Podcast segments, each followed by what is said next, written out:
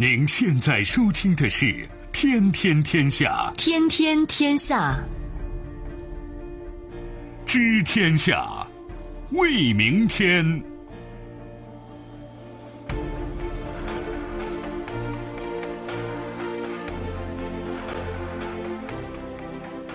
听众朋友，大家好，您正在关注收听的是《天天天下》节目，我是夏萌，有请本节目评论员重阳。重阳你好，各位好。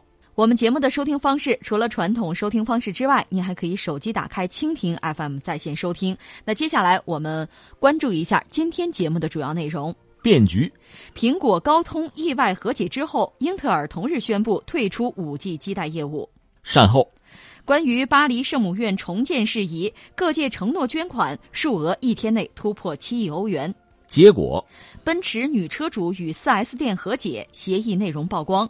大选，印尼启动世界最大规模单日投票，现任总统佐科能否连任成焦点。鸡蛋荒，因为动物保护组织抗议笼养鸡，新西兰出现鸡蛋荒。在稍后的节目当中，将会为您进行逐一点评。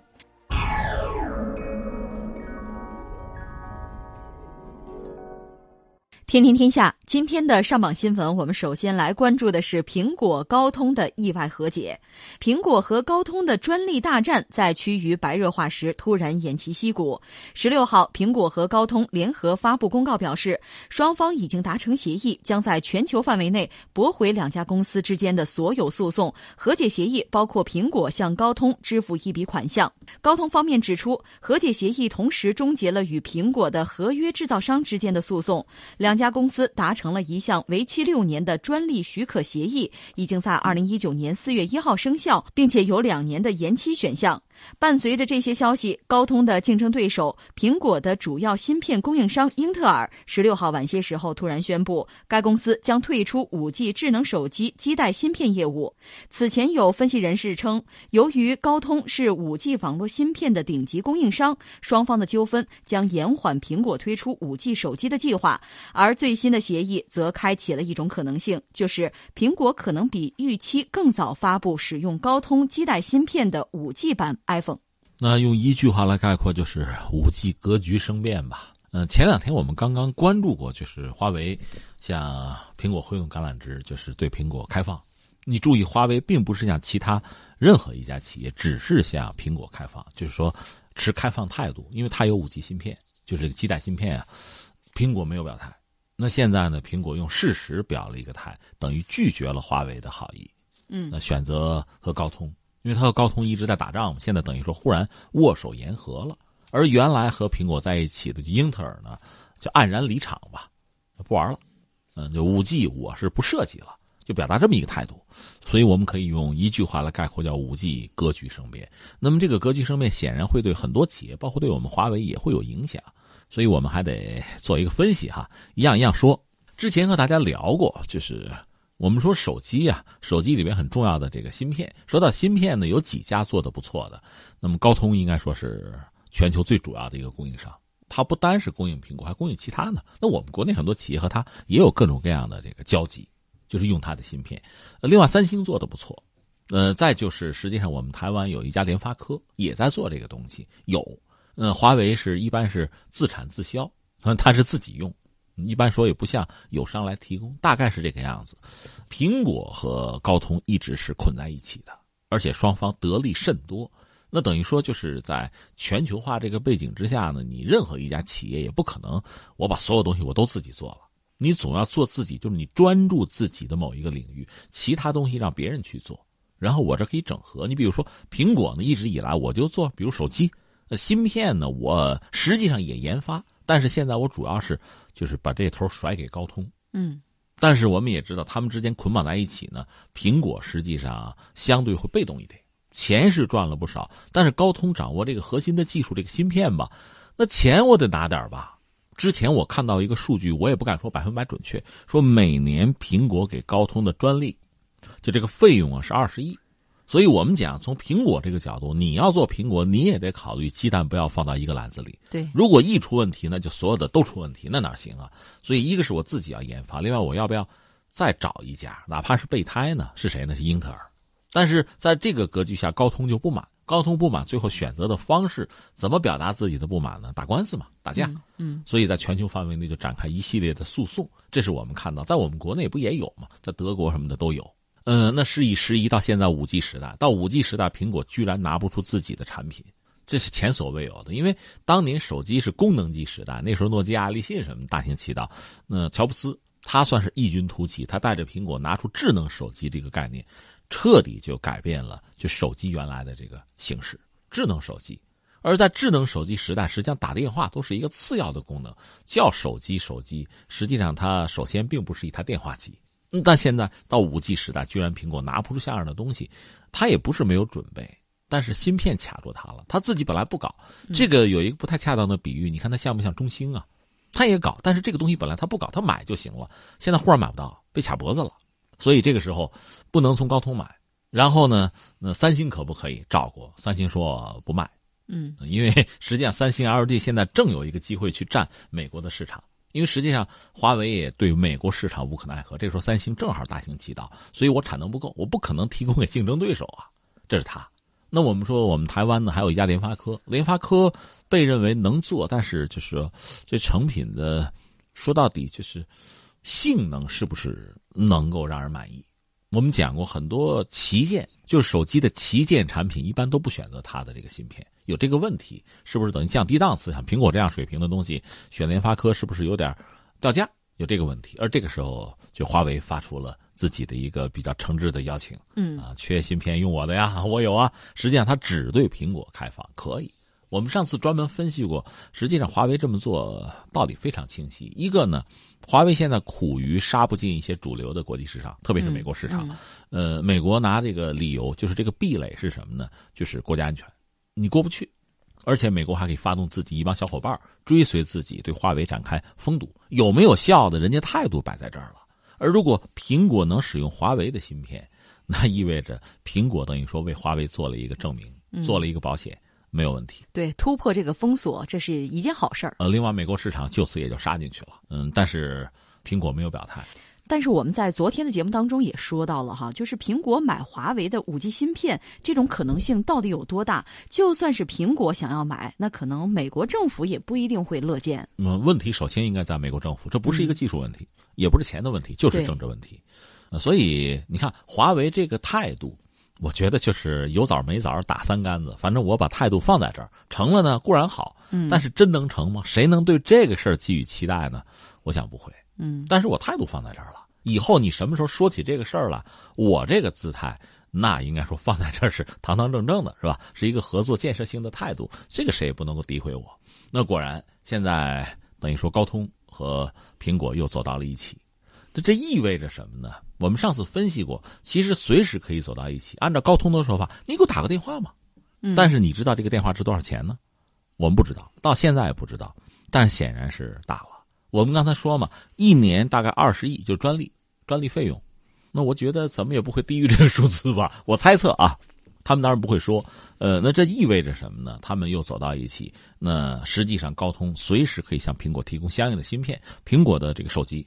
就是我们讲五 G 手机呢，嗯，那肯定比预料的要早，当然也不会说明天就拿出来，因为芯片到手之后，哪怕整机做出来，它之前有什么工程机啊，一个一个阶段，然后你要测试，总之你赶不上这波了，嗯，这波肯定是就是韩国已经商用了，紧接着中国，我们实际上我们没有宣布第一个商用，咱们不争那个，美国不也搞商用吗？你们争你们的，但是我们在稳步的推，我们的不管是基站还是手机，这产品都有了。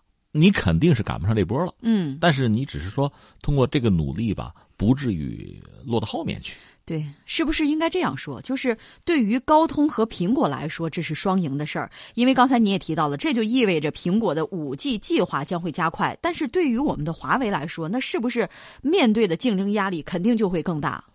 也还好吧。刚才我说了，苹果不可能马上推出来，嗯，另外，苹果说到底低头呗。你这个恐怕也不是一个特别愉快的心理感受。你要说双赢吧，也行，嗯，也算。那既然他愿意做这个事情，总是能做能接受吧。但实际上，高通肯定是大赢家，它股价飙升的厉害。苹果呢，你要说股价，反正也有反应，但是没那么强烈哈。总的来说，就是好像是比以前状态要好一点。你这里面英特尔很有意思，英特尔大概表示就退出五 G 这个领域。说到底，我明说了，你做不出来嘛。如果一定说做不出来，也有点武断。说到底，按照苹果的期待，按照苹果给你的时间表，你做不出来，或者说你成本也好，时间也好，反正你没办法。如果能做出来，估计就没有这出了。是你做不出来，苹果也只好，我们只好翻译这个事儿啊，只好和高通去走到一起，捏着鼻子你也得去跟他合作了。这个是最合适的，因为毕竟总的来说算美国企业，嗯，也不排除美国政府在背后拉郎配，因为美国政府真的怎么能接受，最后是华为的五 G 芯片让苹果用了。我们上次也分析过，如果说有可能性的话，哪怕是过渡性的用一下，你给英特尔一点时间哈，然后英特尔一旦拿出自己的东西来，肯定还会把华为踢出去。但是现在看来，拉倒，既然怎么也是这样了，索性咱们就直接说结果吧，干脆和高通在一起算了。所以我说不排除背后有美国政府的推手吧，很有可能，至少是一种建议或者说倾向性吧。呃，那英特尔也没有办法，技不如人。嗯，英特尔在很多领域也是大拿。啊，但是在这个领域还真不行，所以真的就是所谓尺有所长，寸有所短。你说华为是不是在所有领域都行？那当然谈不上。但是就说这个领域，还就数上它了，你没办法，这个你没办法，你就认。呃，但是你刚才说对华为有没有影响呢？我觉得也还好，因为总的来说，华为应该做好最坏的打算，就是如果美国市场进不去怎么办？如果美国那些所谓铁粉啊、小伙伴都排斥我怎么办？我也得活呀，我也得找自己市场。地球毕竟这么大，所以最次最次，你那个市场我过不去的话，在其他地方我发力。那至少你看现在在在五 G 的这个设备上、基础设施上，他现在做的还是不错，也拿了一些单。应该说目前看状况还好，这是他，所以至少我我没有更大的损失。只不过呢，可能因此就。呃，丧失了一个本来恐怕也没有啊，就是进军美国的机会，就利用苹果手机进军美国的机会，或者说这只是一种可能性，它根本就不是机会。另外还有一点就是什么呢？就是关于英特尔留给我们的启示啊，自己要做自己更加专业或者专注的事儿，这样会更有利于自己的发展。比如说英特尔，它专注 PC 领域的处理器，我觉着它。在这一方面有更深的造诣或者是发展的话，它肯定也会发展的不错。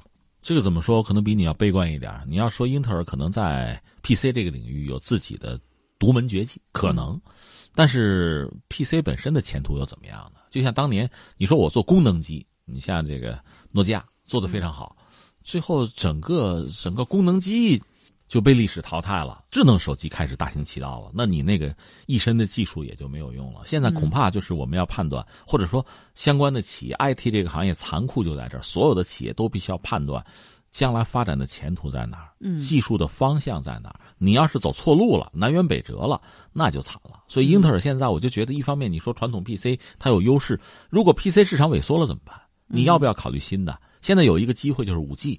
但你拿不出来啊！嗯，最关键的时候你拿不出来，你如果能拿出来，那就是所谓双剑合璧，成为什么绝代双骄。你要到这个水平的话，不就行了吗？或者说你完成了一个转轨或者叫升级，嗯，那你可能会有一个更广阔的前途。反正你要让我做一个普通人的判断，我觉得将来移动终端肯定比家里边那个 PC，嗯，那我觉得那肯定更方便、更实用。对，而且你想物联网也好，什么无人汽车也好，什么这个那个，什么 VR、CR 也好，都给我加上。这家里边 PC 是做不到的，或者说你不可能永远在家里边宅着。还真是这样，嗯。那么英特尔现在其实，我觉得恐怕在屋里哭呢吧。好，听众朋友，您正在关注收听的是《天天天下》节目。春天已经过去一大半了，天气也逐渐的回暖了。徒步爬山、放风筝、赏花踏青都是非常不错的选择。最让我们兴奋的就是五一小长假马上就要到了，您想好要去哪里游玩了吗？有没有想过一家人一起去野营呢？选择野营不仅能够更好的释放自己，还能够呼吸到新鲜空气，逃离城市的喧扰，和大自然亲密接触。那么我们出去。野营的时候，第一个必备的东西有什么？来跟大家推荐一款草原湖多人全自动野外露营沙滩公园休闲帐篷。它采用弹簧伞式悬压速开系统，突破了传统帐篷收纳难的问题，非常的方便。假期马上就要到了，准备出去玩的小伙伴们，是不是刚好需要这个万能的小帮手呢？现在只要一百五十八块钱就可以到手了。大家马上就可以搜索微信公众号“河北综合广播”，关注之后点击菜单左下角的“如意购商城”进行购买。或者呢，您可以进入河北综合广播的公众号，发送“优惠”两个字，就可以弹出今日主播推荐，就可以购买。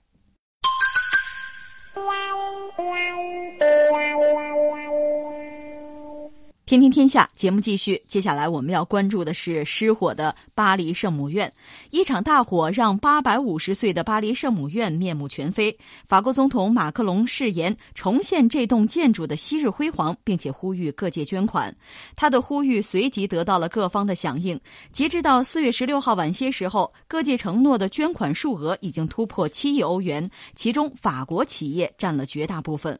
拥有古驰、圣罗兰、巴黎世家等奢侈。品牌的法国开云集团率先行动，其董事长兼首席执行官皮诺特在一份声明当中承诺，自己将为圣母院重建捐款一亿欧元。此外，英国媒体援引专家意见认为，由于十二世纪修建圣母院的木材无论种类还是规模，在法国都已经严重不足，巴黎圣母院恐怕很难完全重建成火灾前的样子。呃，从昨天到今天，这个事情还一直在刷屏，各种各样的角度、各种各样的关注和议论，甚至争执都已经出现了。呃，昨天我们节目也关注了一下。我首先想说呢，也是经过这段时间也在搜集资料、在看吧，呃，就对这次这个火灾包括救火吧，我形成了一个基本的判断。总的来说，我倒觉得还好。一个是这次我们看它主要还是把那个等于天顶给烧了，嗯，呃，然后那个尖塔给给给毁掉了，就塌了。但是其他地方保存还算完好，倒是有几个地方发现很脆弱，甚至可能周边有些住户也不得不迁离了，呃，临时先走逃走。但总的来说，保存基本完整吧。按马克龙的话说，就最糟的没有发生，还好。至于这个消防救火吧，我觉得两面说。一方面，昨天我们也谈到，他们有延迟之误，这是应该打屁股的，就是警报可能响了二十多分钟，不到三十分钟，他们才意识到问题。但另一方面，你要说他们救火。还是还是有路数的，还是聪明的。嗯，昨天我们讲不是 说特朗普弄个飞机是吧？洒水那不就塌了吗？对吧？那个方法肯定是不能用。那面对这个状况，而且圣母院本身这个建筑比较特殊，你喷水恐怕也他那个工具也不是很顺手。在这个情况下，他们选了一个什么样的方式呢？先搬东西，除了很多搬不动，比如有的这个壁画、那油画是在墙上拿不走，剩下能搬的一些文物，先把它搬出来。当然，因为是在修缮，很多东西早已经搬走了。对，剩下的还在那放着的，他们先倒出来，这个总是对的。嗯，说句难听的，如果这个巴黎圣母院真的塌掉、彻底毁掉了，你里边东西别都砸进去啊，那总是搬出来一点是一点啊。没错，这个他们做到了。所以从总的来讲，我觉得这还是聪明的，甚至这也不妨成为某些古建筑将来发生火灾的时候一个比较经典的教科书啊，提供一些经验教训吧。我倒觉得有些经验在里边。这是一个我们想说的，呃，另外想说的是什么呢？就是说修复吧，修复里边涉及到一个钱的问题，还行。一个刚才你讲法国各界，尤其是企业吧，捐款还算是积极，这个我觉得倒是顺理成章。你看我们中国发生类似的这个灾难灾害的时候呢，也很多企业个人站出来是对的，他表达是对这个国家对这个社会的一个责任心、责任感，这个还是值得敬佩的。但另一方面呢，我查了查，也存在一些问题吧，就是之前法国一直存在的一些问题，因为这次这个火灾吧，也算暴露出来。我们就说涉及到钱的问题，巴黎圣母院，这是欧洲很著名的一个建筑，也是一个旅游胜地，它大概每年接待的游客呢是千万级的，怎么也超过一千万。那么巴黎圣母院呢，到底有没有钱？为什么马克龙就是要要要求，甚至向全球就众筹啊？这就说没钱嘛？因为这次我们知道他是在修缮，修缮的过程呢一直受到资金的困扰。一般说来呢，如果你去参观巴黎圣母院，那应该是免费的。嗯，呃，进入圣母院的正门的教堂免费，但是你要上那个侧面的尖顶就塌掉的这个呃尖顶这个塔，那是要交的，交钱大概是十欧元。那你看，一千万人一年，他不可能都交，对吧？啊，这是一笔收入，就是十欧元一个人。另一方面呢，这座教堂的拥有者是谁呢？实际上是法国政府，每年向巴黎圣母院投入二百万欧元，就是维修啊、维护啊，就是二百万，法国政府来投。二零一七年呢，在爱丽舍宫呢。和巴黎蔚蓝遗产基金会签过一个框架协定，巴黎圣母院每年最多接受四百万欧元的公众捐款，还不能多要。这是有标准的，每年最多四百万，这公众捐款啊。刚才我们谈了这个巴黎圣母院是谁的？按照法国的法律是政府的，还真不是教会的。但是呢，教会就是天主教会可以永久免费使用，这是大家说好的，就等于说政教之间在这个问题上是是有说法的。教会认为政府应该支付维修的费用，但是政府表示教会负责大教堂的维修工作。一直以来，双方在这个问题上是没有达成一致，这是一个问题。呃，那这次你看，不管怎么说，钱捐了。我就看着直线上升，最早我看报道的时候几个亿，四个亿左右，嗯，一下子什么六点五七，现在可能到七点五，对，也许还会再增加，对，嗯，呃，这当然是一个对巴黎圣母院的维护和修复应该是一个好消息，但是最大的问题，刚才你谈到，实际上可能很多人想不到是木材，按我个人的理解，除了这个东西，别的可能还都好办，因为这不一烧嘛。有些 玩网游的朋友想起一个游戏叫做《刺客信条》，那里边就是他这个设计小组吧。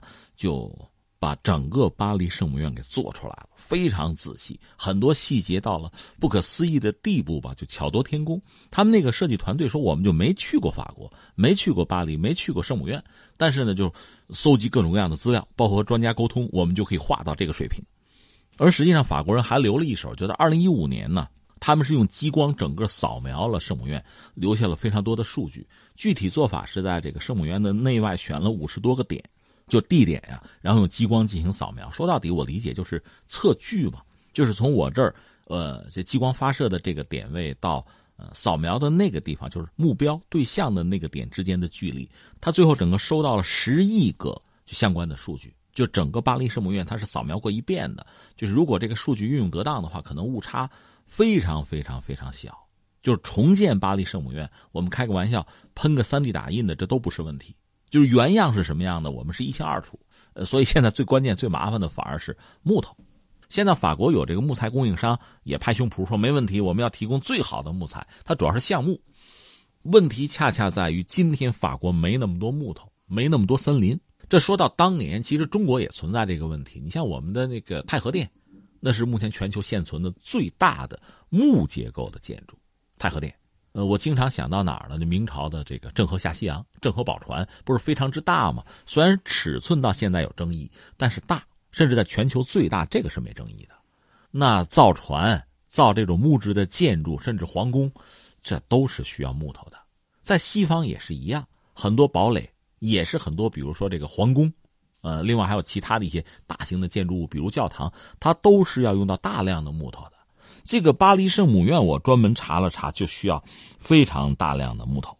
当时就是建造巴黎圣母院这个屋顶，哈，砍了五十二英亩，大概一千三百棵老橡树，一千三百棵老橡树。这个老橡树老到什么程度吧？在中世纪啊，说这个橡树的年龄啊，很可能是一千三百年，就是橡树本身寿命就已经活到一千三百年了。嗯，那我请问你，你再给我找这样的树去？去哪儿找啊？没有，肯定没有。那你说我去国外买行不行？当然行了。你比如去热带雨林找去，关键那儿有橡树嘛。嗯，这个有点麻烦。呃，热带雨林找树，我觉得好找，有的是。但是一个是你要买。那这个可能涉及到你，比如说东南亚也好，像巴西也好，热带雨林都是有的。关键是那儿的树能用吗？嗯。但是如果橡树的话，它本身生长期就比较长。对，我记得当年英国也是，英国也曾经是就风帆时代，也是海洋大国，甚至是第一海洋大国，造大量的木帆船，那就砍森林吧。所以一边砍一边要种，怎么砍怎么种，这个是需要统筹的。这个对于一个国家，实际上在经济上，包括从政治上讲，都是一个大问题。你怎么统筹，才能维持一个庞大的舰队？就是木帆船时代啊，要不然你你一下子砍砍光了之后，就没有新树了。你要再种的话，那十年树木，百年树人，那可能十年二十年的，那橡树时间就更长，你舰队就没法造了。如果技术有进步的话，你不好跟上了。所以你必须想办法让这个树一茬一茬的，一波一波的，就是能有一个次第生长，才能保证你持续稳定的就造一支舰队。嗯，呃，其实房子也是这样，英国这方面故事也很多，它的很多古老的建筑，甚至旁边就有树，这个树随时砍就可以完善，就是修修补啊，或者说维护这个建筑，那都很讲究的。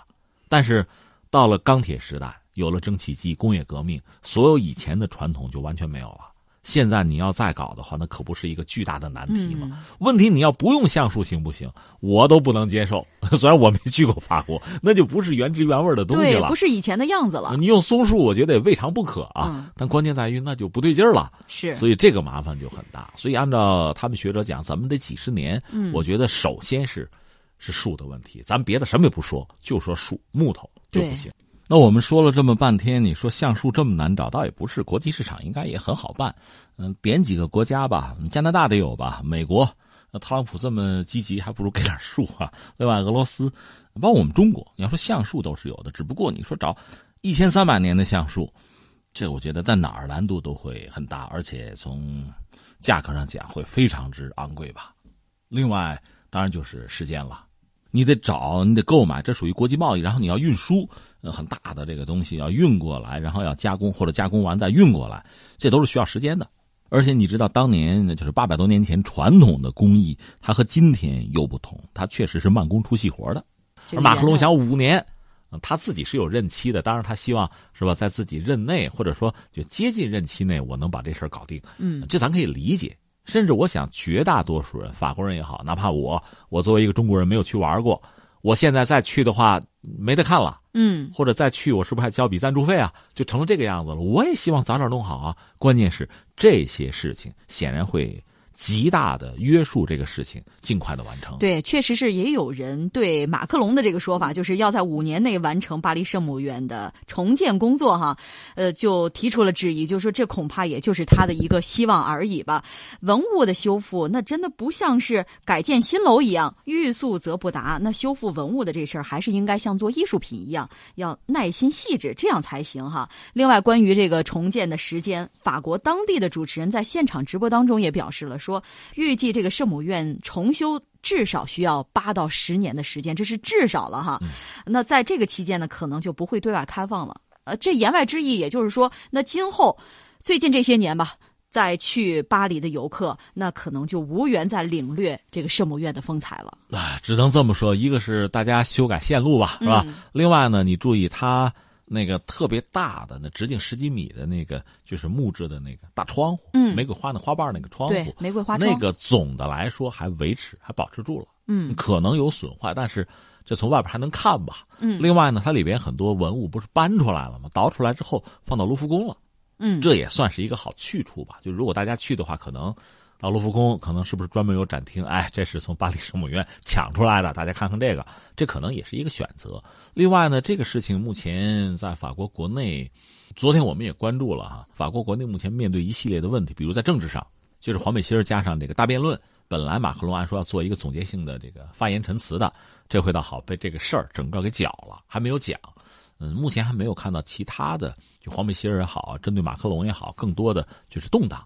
嗯，这个因为大家注意力是在这儿嘛。另外就是我们也讲，他的教会也遇到这样那样的问题。一个是有丑闻，有娈童案，就这个性侵这样的事情；再就是在法国信众的人数在持续的下降。那么作为这个天主教这个教会也是很焦虑。另外从国际政治上讲，我们说了嘛，这个很多国家的政要，一个是表示了痛惜，包括我们的国家领导人肯定也要慰问哈。另一方面呢，有意思的是俄罗斯，就是普京站出来说：“哎呀。”遗憾啊，心痛啊，嗯，呃，我们有最好的专家，我们考虑给你派过去啊，专门维修这种古建的，我们有经验。你看，俄罗斯还是在这样一个当口呢，表了这么一个态。这个总的来说，肯定是一个你怎么也得按善意去理解吧。是，所以这个事情也许能促成俄罗斯和法国，甚至和欧盟。和西方吧，就借这个问题，是不是也能达成一定的缓和？嗯，这个倒值得我们关注。说到底，俄罗斯它是东正教为主吧，它那些教堂我们也见过，也很宏大。呃，确实也是在这个建筑领域啊，人类建筑史上也是奇迹。当然，我们说呢，和巴黎圣母院肯定是有很大的差别，但是作为古文物的呃保护啊、修复啊这个领域，很多东西是相通的。所以，我相信俄罗斯确实有很多专家是比较擅长做这个事情。不过，刚才我们讲了，面对面对这个巴黎圣母院现在这个困境，钱可能不是问题了。下面就是比如说树木，这类的问题，我倒真觉得俄罗斯如果有心帮忙的话，他手头肯定是有项目的，而且就是年头久远、就寿命很长的数目，他也是有的。所以双方的合作哈，真可能找到了一个新的方向。听听天下，接下来我们继续关注新闻。最近我们关注的奔驰女车主维权的事儿也有了新的进展。四月十六号晚上，记者从西安市市场监督管理局高新分局刘副局长处了解到，维权的奔驰车主王女士和西安利之星汽车有限公司已经达成换车、补偿等和解协议。负责人称，包括当事车主在内，下一步市场监管部门将对广大消费者反映的车辆问题逐一核实，相关查处情况将及时的公布。据了解。王女士当初的八点诉求当中，与个人相关的部分已经全部兑现，其中包括奔驰方面的道歉、换一台新车、退还金融服务费、车内装饰升级、提供 4S 店一对一 VIP 服务。奔驰方面称，还会负担王女士阳历和阴历生日两次生日会的费用，作为精神赔偿，但是没有其他的现金补偿。嗯，这个事情到现在。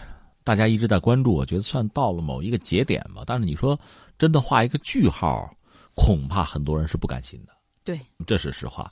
我们是做媒体的，在网络上吧，就每时每刻都有各种各样吸引人眼球的事情。所以有人曾经有一个定律吧，这个定律是大家自我的感觉哈。有人说，别管多大的事儿，在网上反正过不了三天，过不了三天这事儿就过去了。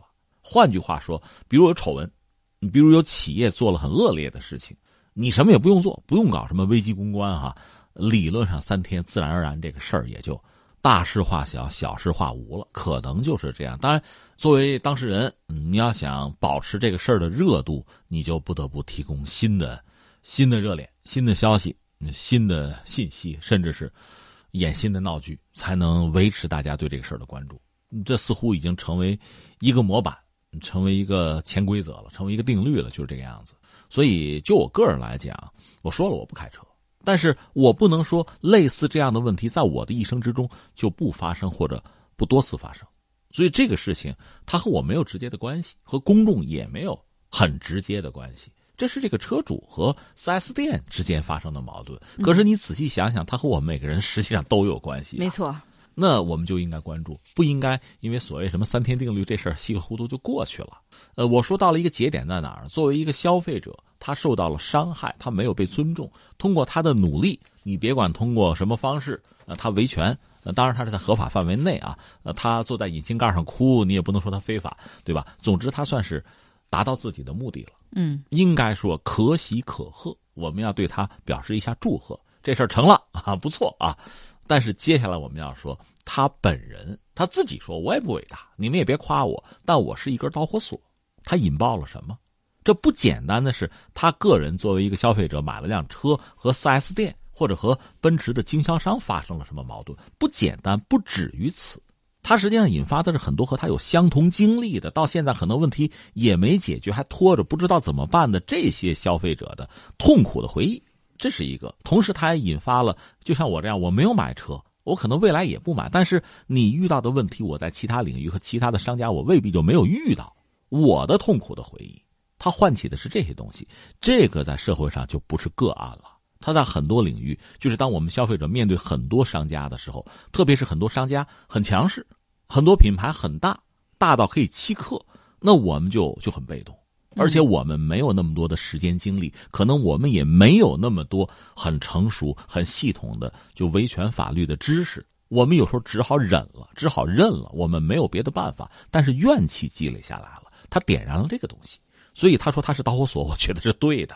那现在他的问题解决了，下面的问题我就要问一句：哎，奔驰也好，或者其他的各个品牌，有名的没名的也好，是不是我们都得坐在这个引擎盖上哭？嗯，是不是整个社会铺天盖地的关注，各种各样的关注，才能够压迫你解决问题？就如同以前我们问，哎，是不是到三幺五央视得办一台晚会，大家才提前一天就睡不着觉，想办法解决问题？是不是这样？嗯，包括各地政府也是，大家都盯着三幺五呢啊，报了这个了，我们这儿了，连夜我们就行动啊，领导高度重视，如何如何，非得这样是吗？我们就不能把事儿做在前面？我们就不能拍胸脯说，央视你来查，我不会有。我做了，我恪尽职守，我们的消费者满意，你放心，你在我这找不到任何你要的东西，你敢说这话吗？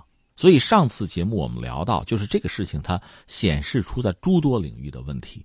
呃，一样一样说吧。一个是什么呢？我们就说传统的，如果我们买东西作为消费者不爽了，遇到问题了，有纠纷了，你看我们可以选择和商家去协商对话，看看能不能解决。显然是解决不了嘛。那再往下走一个层次是什么呢？有消协。嗯，再往下走呢，你还可以有，就比如说商业或者之间领域的各种各样的官方的机构。再不行，还有法院。嗯，这一道一道的，既是防火墙，也是战壕，也是阵地吧。那如果都失守了，到最后就剩下坐在引擎盖上哭了。这是一个最无可奈何的，那实际上对双方都是伤害的一个做法。就是我也不要这脸了，嗯，你也不要了，就成了这个样子。就是非得到这种地步吗？能不能不？能不能不这样？能不能有尊严？最简单、最直接、最开始，商家就四 S 店也好，我们说奔驰的经销商和这位车主也好，能不能谈得好一点？那现在我就说，从从奔驰来讲，或者从四 S 店，四 S 店可能已经清场没了，可能永久也被取消了他的这个资格了啊。那这个肯定对他来讲不是一个好结果。你可以说早他就赚够了，你也可以这么说。但是如果你能继续赚钱，岂不更好。为什么不？为什么要搞到现在这一步？人家过生日，阴历阳历生日，你还要掏钱，这说起来很可笑。那是不是所有的人你都掏，是吧？他闹得欢。全国都关注他，你就掏了；如果不关注，就不掏，是这样吗？所以这本身是一个挺滑稽的事情。作为一家企业，其实都不易哈。那珍惜自己的名誉，你要珍惜自己的名誉，你就尊重你的每一个消费者吧。这个道理谁都知道，只不过不付出足够的代价，不交足够的学费，你就不认，嗯，你就不接受。实际上是这么回事是。啊，这位女车主，她就说：“她说奔驰方面对她表现出了一定的人文关怀，让她感受到了奔驰的歉意。她也感谢相关部门的工作，整个行业大整治，对关注这件事儿的民众来说都是一件好事儿哈。那作为。”个人消费者来说，某种程度上哈，他也算是成功的达到了他的诉求。但是我们刚才也说了，这件事情闹得这么大，已经超出了事件的本身，就是这不是一个个人的问题，而是一个行业的问题。我们每一个人都是利益的相关者，所以说我们也是希望这次的事件能够让法律法规更加的完善一些。其实事儿还没有完，刚才我们讲的只是这个车，嗯，还涉及到金融领域呢。嗯，对吧？他这个钱交的是怎么回事我们也看到相关部门有这样那样的，就是这个态度的重申哈。嗯，其实大家可能都知道，这里边呢，这个潜规则都算不上，真实的状况是什么？有人讲啊，就是搞经销的就说，四 S 店啊，卖车就是交朋友，那意思就是不挣你钱，想挣钱靠卖车是挣不到的，那是靠什么呢？靠维修，靠卖配件，这是事实的真相。四 S 店怎么挣钱？是这么挣的。现在汽车的出厂价很透明，嗯，作为销售利润大概是百分之二到百分之三，就这样。你靠这个怎么挣钱？想多挣钱靠什么？就是我们讲维修卖配件。另外还有一个就是说所谓的金融，什么意思？就四 S 店来说呢，要是办分期贷款购车，这个利润比全款就是卡一下子整车购买比这个要高，销售人员呢提成也高。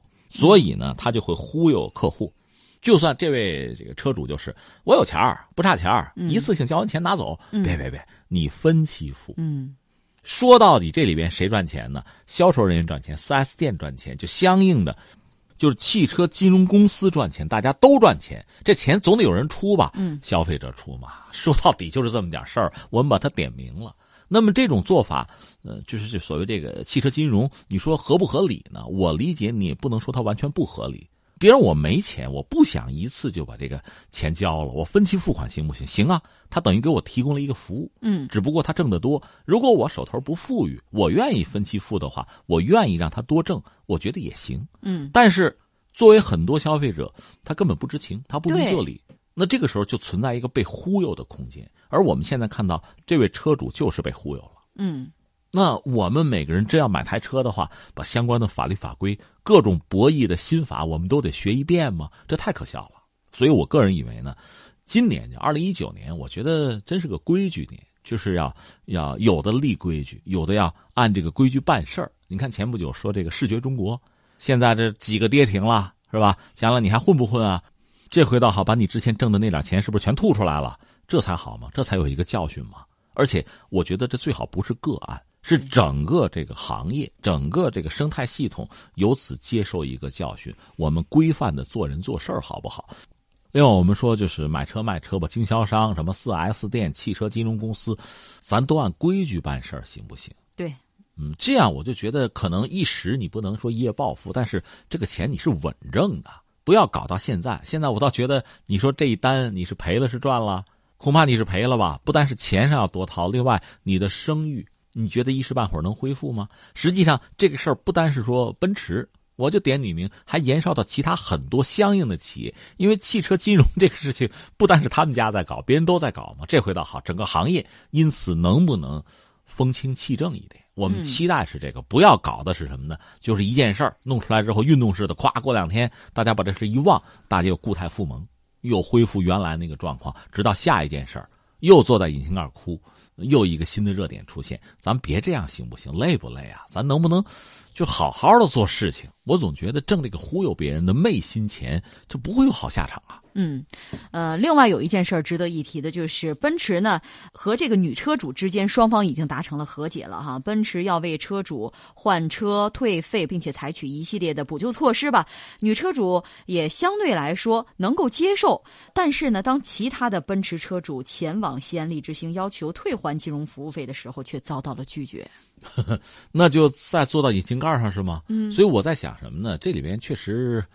这位车主话说的是很好的，他不说嘛，我也不是英雄，我也不伟大，我就是导火索。另外，他也谈到什么呢？他说，社会的发展进程是波浪式前进，螺旋式上升。也不知道他是不是一个大学政治老师哈。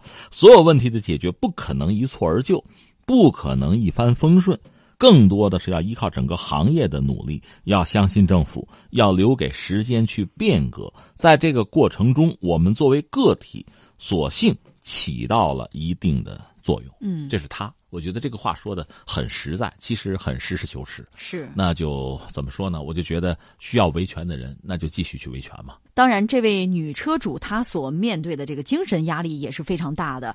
据她所说，就是这件事情发生之后，短短的几天的时间，她就瘦了五六斤呢，还受到各种各样的要挟，嗯，被人肉，说是那个以前的照片都翻出来等等。我的感觉是这样：第一个呢，她既然决定。从一开始坐在引擎盖上，嗯，哭诉，嗯，视频就已经决定把这个事儿做到底了。所以刚才我们说的那个是他宁可付出的代价。就这点来讲，啊是看的，这我们要对他表示我们的敬意。是另一方面，你也看到他处理这个问题，说到底适可而止，他的条件愿望基本上得到满足，等于说奔驰也认了。那这个事情就到此为止，它是一个和解的一个状况，倒没有最后对簿公堂吧。呃，对他来讲，他已经完成了他的工作，维护了他自己的权益。嗯，呃，基本上算可以鸣金收兵了。所以我们讲，他自己完成的都完成了，他该做的都做了，他也没有义务。另外，我们也没有授权让他替别的消费者做更多的事情。所以我说，那作为每一个消费者都很好的维权，维自己的权。嗯，其实整个社会就是进步。对。天天天下，接下来我们再来关注的是印尼大选。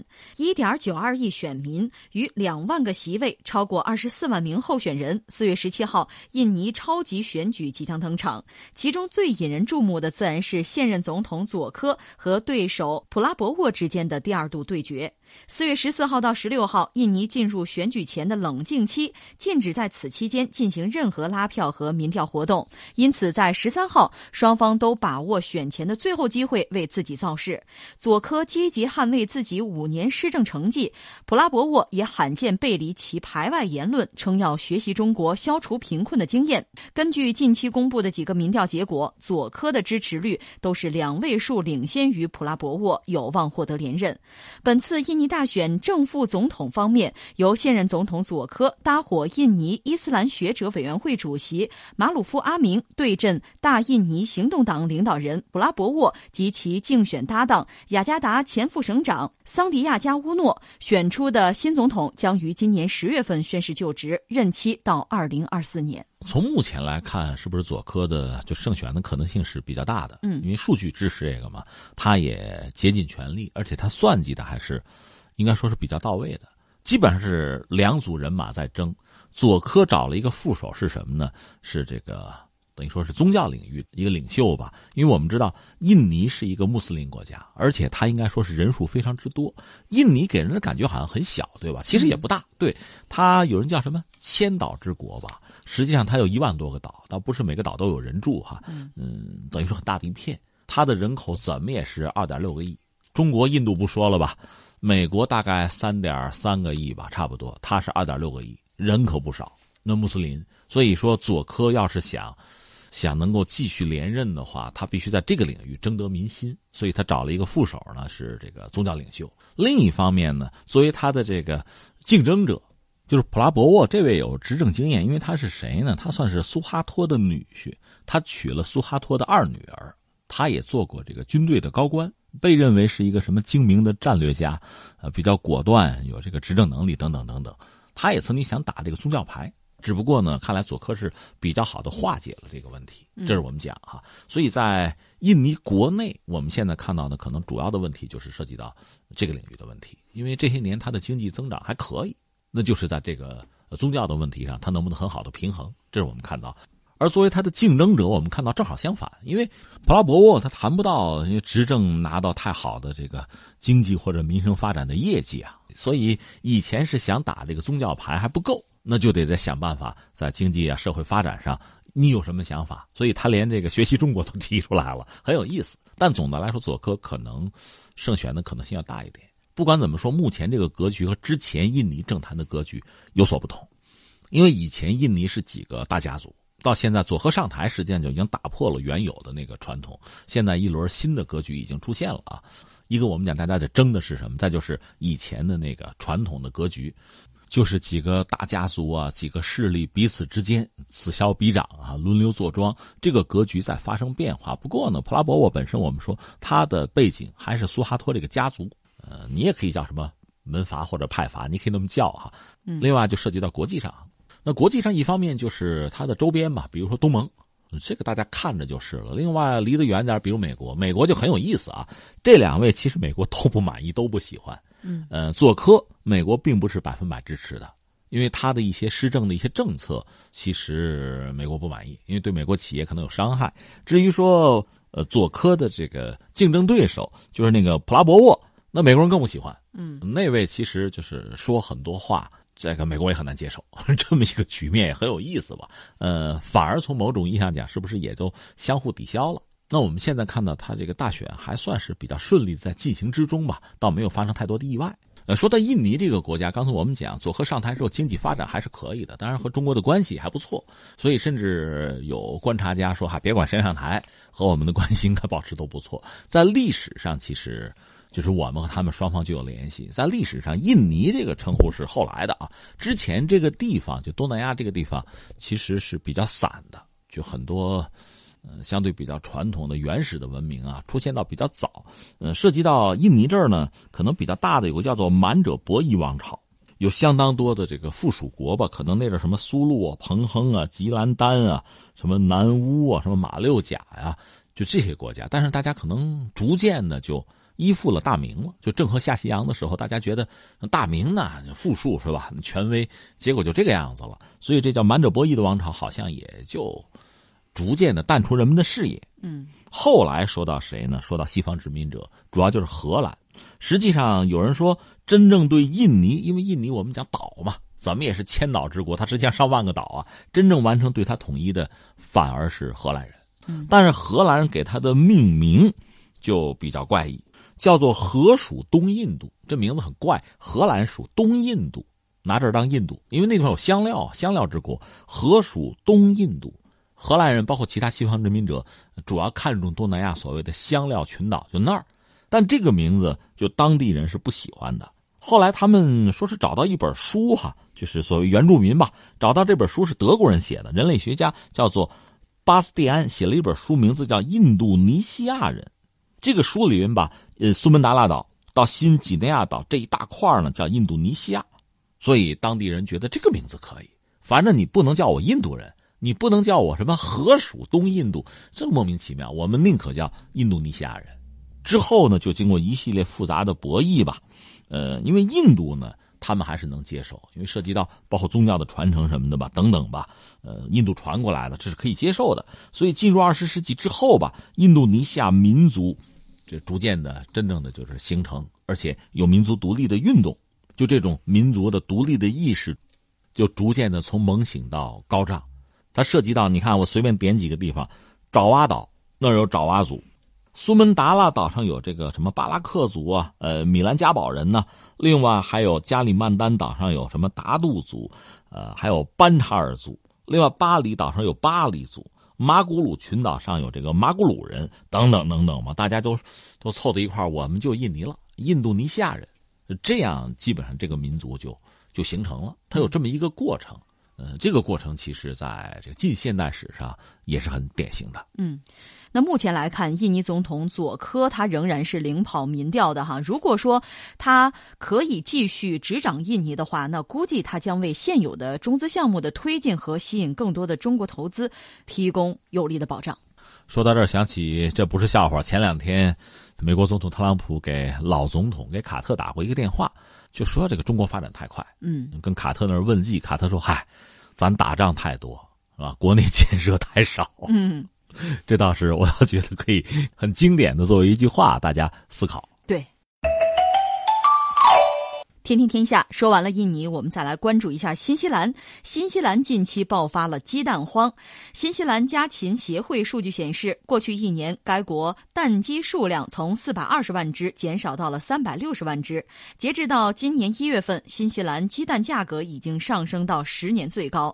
这一现象的背后原因出自环保组织自二零一七年开始对笼养鸡的抗议。在强大的舆论压力之下，新西兰各大超市纷纷表态，将在十年。内抛弃笼养鸡蛋，只出售散养鸡蛋。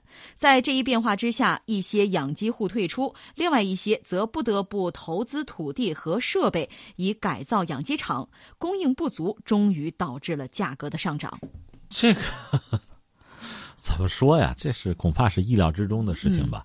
主要还是所谓的这个动保人士，就动物保护吧，他们是有一套自己的逻辑和伦理，你也不能说完全可笑，他有他的道理。实际上，你比如我们作为一个普通人，看个古人是吧？看有一些什么小动物哈，你是吃之何忍呢？也有这样的这种怜悯之心，甚至有人讲什么僧人啊，什么扫地不伤蝼蚁命，什么爱惜飞蛾杀照灯等等等等，有这样一套逻辑。这确实这种思维方式呢，古今中外都是有的。你可以不认同，但是你谈不上嘲笑。我是这么一个态度，我尊重。但是这个事情就是这样，我尊重你，你也要尊重我。这次这个事儿是怎么回事呢？就是当地，就是新西兰动保人士认为什么呢？说这个笼养鸡不好。嗯，大家知道什么叫笼养鸡啊？就是大笼子里边养鸡。嗯，那你要想鸡很痛苦是吧？你要想提高产量，你就在这个。笼子里多养鸡，嗯，就相当于比如说有的鸡可以住别墅啊，嗯，有的住团结户啊，嗯，有的等于住住监狱了，就成这个样子了。很多鸡挤在一起，基本上没有空间，一只紧挨着一只，呃，而且你看，实际上就是洋快餐那个白羽鸡，可能四十多天就出来，就很短的时间啊，所以很短的时间，很痛苦的生活，然后又就是杀鸡取卵，这个不能接受，我不人道。那怎么办呢？能不能抵制笼养鸡？所以他们就是作为社会团体，这也是自由吧？比如跑到超市门口，跟人搅和，做不成生意，或者快餐店门口等等，最后逼得大家说：“好吧，好吧，我们不再用笼养鸡的这个鸡蛋了。嗯，最迟啊，我今年实现不了，我等几年，二零二七年要不，反正我肯定给你实现。”就搞出这么一个状况，那带来的结果就非常简单了。这么几个结果可以想象的：一呢，很多这个散户，就是小规模的养鸡户，就是卖鸡蛋的，这难以存活。本来他的本就小嘛。你要说让鸡都住别墅，而不是团结户，这难度就太大了，这成本太高。嗯，那要么你就改进鸡舍，你就买地呗，你不能用笼子了。嗯，那你想地儿大嘛，占地儿大，成本就高嘛，这是一类。最后带来直接结果是什么呢？供给肯定不够。那下面无外乎两个办法，一个办法，呃，价格上涨是肯定的了。嗯，怎么解决这个问题？要么你就进口进口鸡蛋。嗯，呃，但这就是自欺欺人了。好比说有些经济体啊，它不讲人道。它挤还挤在一块儿，这鸡蛋便宜，嗯，你吃不吃？对，我就问你吃不吃？你说这我吃，这就叫自欺欺人。对，那你也不能吃才对。那还是笼养鸡，你要抵制，对，那你也要抵制。那否则的话，那你都不是笼养鸡，那就意味着一货源肯定不足。嗯，有很多地方都聋哑。再一个就是价钱肯定昂贵，对，那你要愿意承担，你承担。关键现在不但我承担，我逼着你。也得给我承担，就是新西兰的所有消费者都得承担，你们都得认同我这套东西。嗯，所以这里边我就觉得就可以可以探讨的东西就很多了。我也看到过很多西方的这个动物保护主义，呃，指责东方人吃这个吃那个等不人道等等等等。反正你看他们也有屠宰场。如果说猪吃的少的话，牛羊肉吃的倒也不少，尤其是牛肉。呃，一般说他们屠宰的地方也不让别人看的。嗯，那日本人不就一直不服气吗？日本人不是杀海豚，有个海豚湾，大家知道有一部电影看着非常惨烈，那个海水红的是吧？我实话实说，这个我也不接受。但是日本人不服气，就说：“那你们杀牛怎么不说呀？我们杀海豚你不答应，那你们杀牛我们也不答应，对吧？这不就闹起来了吗？如果这个逻辑延续下去的话，你杀动物是吧？那你杀植物，植物就不是生命吗？嗯，就是你凭什么吃植物啊？”那那人死了算了是吧？什么也不要吃了。所以我觉得这里边到底还是要有一个度的。这个度到底是什么？我觉得恐怕又得因地制宜啊，因人而异。如果这个地方我们就说战乱频仍啊，老百姓吃不饱肚子，饿着要饿死人了，这个时候你再跟他讲这些东西，这就很可笑了。这就是说我们要有一个基本的人道前提。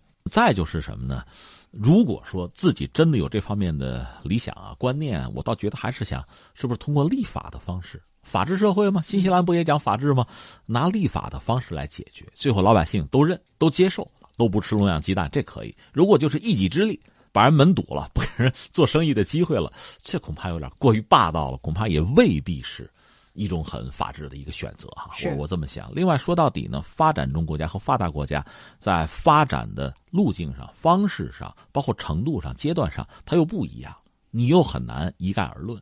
你像有些发达国家，确实在这个动物保护方面可能做的是比较好的，没有问题啊。呃，你好好发扬，好好坚持。但是你拿你这套逻辑要求别人，有的时候就不一定那么合适。更何况这里面涉及到，比如说历史的，甚至宗教的很多传承啊。很多理念啊，这些东西你很难就是拿自己的标准去要求别人，所以我们最后总结一下：第一个呢，新西兰遇到这个鸡蛋荒啊，货不够，价钱涨，老百姓承担这个这个代价嘛，这个恐怕是意料之中的事情，学不学经济学都能够判断，而且这恐怕是一个长期的状况。更重要的，刚才我讲了，你要是玩真的，那任何的笼养鸡蛋你都不要进口，那你想缓解目前这个鸡蛋荒都很难。那你就得承担，这是一个。另外呢，如果你愿意的话，我倒总觉得还是要通过法律的方式，而不是通过这种民间运动的方式解决问题，把自己的某种观念强加于人。我觉得呢，不是法治精神。对。再就是真的讲讲人道，讲动物保护呢，我想反正不能自欺欺人吧。那我也看到，比如英国一些餐厅把这个龙虾先速冻弄死，是吧？让他不痛苦，这这也是自欺欺人吧？就这种玩法，我倒觉得。恐怕就贻笑大方了。如果我们真要做，那么就老老实实的做。最关键的，不要把自己的那套标准强加于人，那是要闹笑话的。好，听众朋友，感谢您的守候与收听，明天同一时间再会。